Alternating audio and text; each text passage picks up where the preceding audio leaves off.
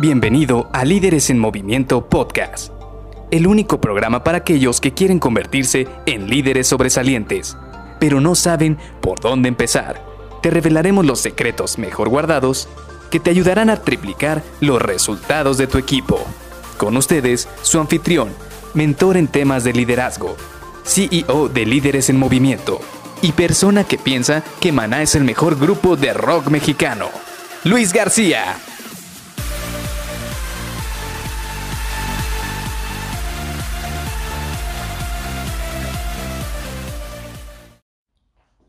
No sé por qué se puso nervioso. Cuando vi su currículum pensé que se quedaría con el puesto. Hola, ¿qué tal? ¿Cómo estás? Soy Luis García y te doy la bienvenida a Líderes en Movimiento Podcast. Hoy vamos a platicar de la metodología que tenemos que seguir a la hora de llevar una entrevista de trabajo. Y es que toda esta semana hemos venido preparando todo el camino que se requiere para llegar a este punto. Platicábamos de que esta semana no nos estamos enfocando en la entrevista de trabajo cuando tú quieres buscar un empleo, sino en la entrevista de trabajo cuando tú estás buscando colaboradores. Y es que como yo te lo he dicho durante toda la semana, es muy difícil que una organización o que alguien te enseñe cómo hacer una entrevista. Por, por lo general, todos lo aprendemos en base a prueba y error. Es decir, se nos da una vacante, tenemos que llenarla lo antes posible y empezamos a hacer entrevistas sin tener un plan, sin tener una metodología, sin tener algo estandarizado como poder escoger a nuestros candidatos. Y esto se vuelve un problema, ya que, por ejemplo, haces una entrevista de una manera con una persona y 10 minutos después haces la entrevista completamente diferente con otra persona. Y al final del día, recuerda que tienes que llenar la misma posición con cualquiera de esas dos personas. Entonces no se vuelve algo, pues vamos a decirlo, leal o de alguna manera no se vuelve estandarizado para poder llenar esa posición que tú tienes vacante. Ahora, hoy vamos a platicar precisamente de cómo es la metodología que yo sigo y que me ha funcionado para poder tener estas entrevistas. ¿Por qué? ¿Qué es lo que pasa? Y ya me pasó alguna vez y te voy a ser muy, muy, muy honesto. La verdad es que una vez, cuando estaba aprendiendo a hacer entrevistas de trabajo, yo estaba tan enfocado en hacerle preguntas muy técnicas, muy, muy enfocadas en el puesto que yo quería llenar, y de repente no me di cuenta que puse muy nervioso a mi candidato.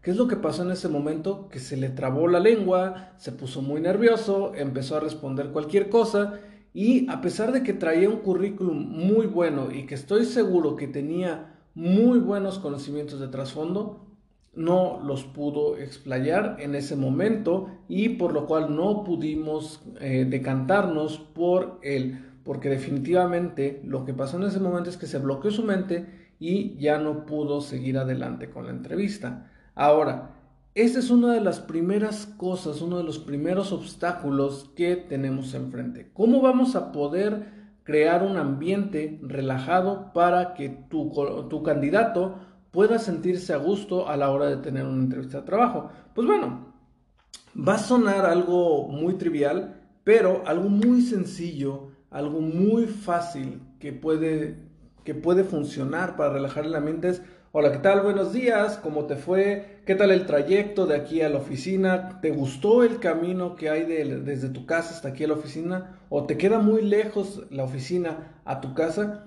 Y este tipo de preguntas van abriendo ambiente. ¿Por qué? Porque se va ir relajando, te va a ir contando, no, pues está muy, muy cerca de mi caso, la verdad tuve que cruzar toda la ciudad y eh, yo pedí tiempo de mi trabajo para venir a esa entrevista, o sabes qué, es la primera entrevista que hago en mi vida y se va desenvolviendo, se va relajando, va platicando un poco de él, va platicando un poco de la situación que pasó y de esta manera, créeme, al no llegar directamente a evaluarlo, a preguntarle, oye, ¿sabes hacer esto? ¿Sabes eh, evaluar esto? ¿Sabes cómo resolver esta actividad?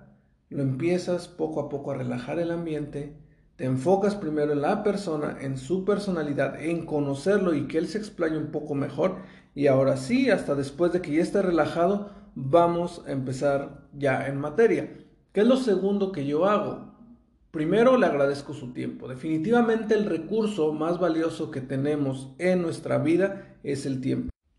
Además, pues tú sabes que es un recurso no renovable. Todos tenemos nuestro tiempo finito en este mundo y ese es un punto muy, muy, muy importante.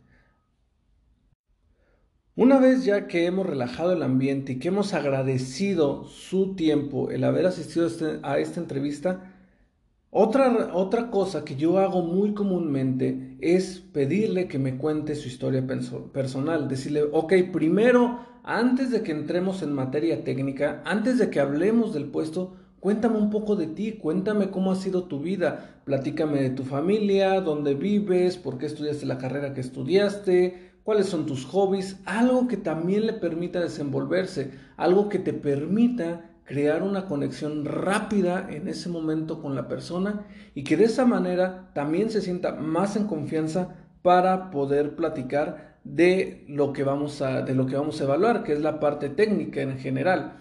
Y lo siguiente también que me gusta me preguntar es, bueno, en tu vida personal, ¿cuál ha sido tu mayor acierto y también eso es muy importante, ¿cuál ha sido tu mayor descalabro? ¿Por qué? Porque de esta manera tú te vas a dar cuenta, y no tanto en el acierto, porque sí en el acierto muchos pueden decir muchas cosas, pero en el descalabro te vas a dar cuenta qué es lo que aprendió esta persona de ese descalabro, qué es lo que le sirvió como lección aprendida y cómo empezó a, a capitalizar este aprendizaje en su vida diaria. Y una pregunta que me gusta mucho, y esta es muy controversial porque todo mundo dice que es muy cliché, pero es ¿cómo te ves en uno, tres y cinco años? Y eso es muy importante porque de esta manera tú también te vas a dar cuenta si tiene aspiraciones personales y cómo las va a capitalizar o cómo va ese puesto que tú le estás ofertando a ser, va a ir de la mano con...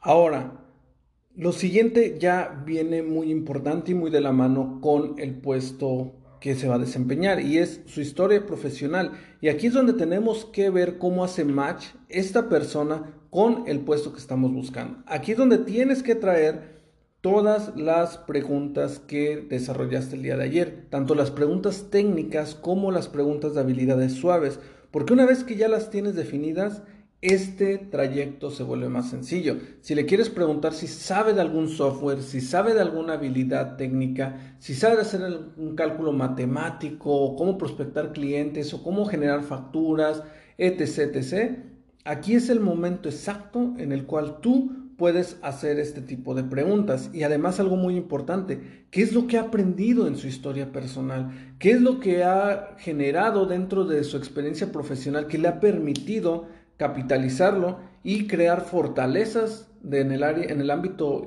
profesional y también cómo ha creado áreas de oportunidad, o si ha identificado sus áreas de oportunidad y cómo las está trabajando. Ahora, lo siguiente, y aquí sí es un tema diferente, muchos hacen pruebas técnicas, es decir, muchos les dejan un examen, les dejan una computadora y tienen que hacer una prueba para poder mostrar su conocimiento, si realmente pueden plasmar en una actividad lo que se les está preguntando. Otros, como es mi caso, me gusta en base a casos, en base a experiencias, preguntarles cómo hubieran resuelto ese problema, porque de esta manera, mientras me va platicando la persona cómo lo hubiera resuelto, yo me doy cuenta si realmente tiene las habilidades o el conocimiento para haber resuelto ese problema que tenía enfrente. Y por último, definitivamente es preguntarle si tiene una pregunta para ti, porque de esta manera también tú le abres el canal para resolverle dudas, saber qué es lo que está pasando y si él tiene alguna posibilidad o va a poder tener alguna posibilidad dentro de este procedimiento, dentro de este proceso de selección. Esto es una manera de que ambos se abran los canales y también sean un poquito sinceros en cómo estuvo la entrevista. Por último, nuevamente agradece su tiempo y de esta manera podrás tener una buena entrevista de trabajo. Esa es la metodología que yo he seguido, que me ha funcionado bastante bien y que me ha dado muy, muy buenos resultados para escoger muy buenos candidatos, muy buenos colaboradores y espero que a ti te sirva. El día de mañana vamos a terminar de cerrar esta serie con un breve resumen de todo lo que vimos esta semana, así que no te lo pierdas. Nos vemos el día de mañana. Bye bye.